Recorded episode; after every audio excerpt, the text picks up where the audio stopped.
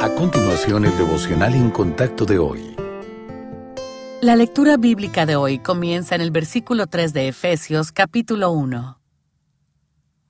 Bendito sea el Dios y Padre de nuestro Señor Jesucristo, que nos bendijo con toda bendición espiritual en los lugares celestiales en Cristo, según nos escogió en Él antes de la fundación del mundo, para que fuésemos santos y sin mancha delante de Él, en amor, habiéndonos predestinado por ser adoptados hijos suyos por medio de Jesucristo, según el puro afecto de su voluntad, para alabanza de la gloria de su gracia, con la cual nos hizo aceptos en el amado, en quien tenemos redención por su sangre, el perdón de pecados según las riquezas de su gracia, que hizo sobreabundar para con nosotros en toda sabiduría e inteligencia dándonos a conocer el misterio de su voluntad, según su beneplácito, el cual se había propuesto en sí mismo de reunir todas las cosas en Cristo, en la dispensación del cumplimiento de los tiempos, así las que están en los cielos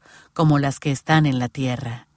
En él, asimismo, tuvimos herencia, habiendo sido predestinados conforme al propósito del que hace todas las cosas, según el designio de su voluntad a fin de que seamos para alabanza de su gloria, nosotros, los que primeramente esperábamos en Cristo. En Él también vosotros, habiendo oído la palabra de verdad, el Evangelio de vuestra salvación, y habiendo creído en Él, fuisteis sellados con el Espíritu Santo de la promesa, que es las arras de nuestra herencia hasta la redención de la posesión adquirida para alabanza de su gloria.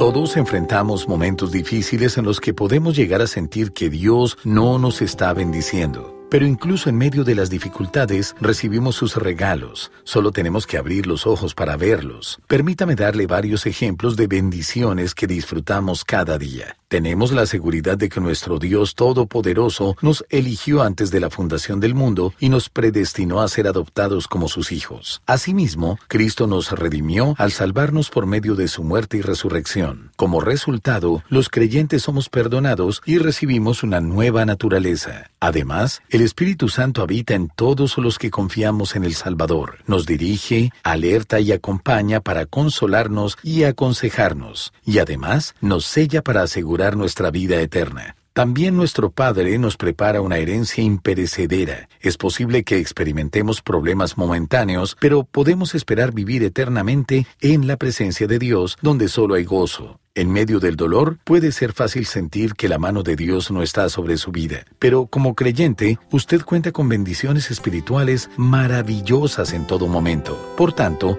dé gracias a Dios, incluso en las dificultades.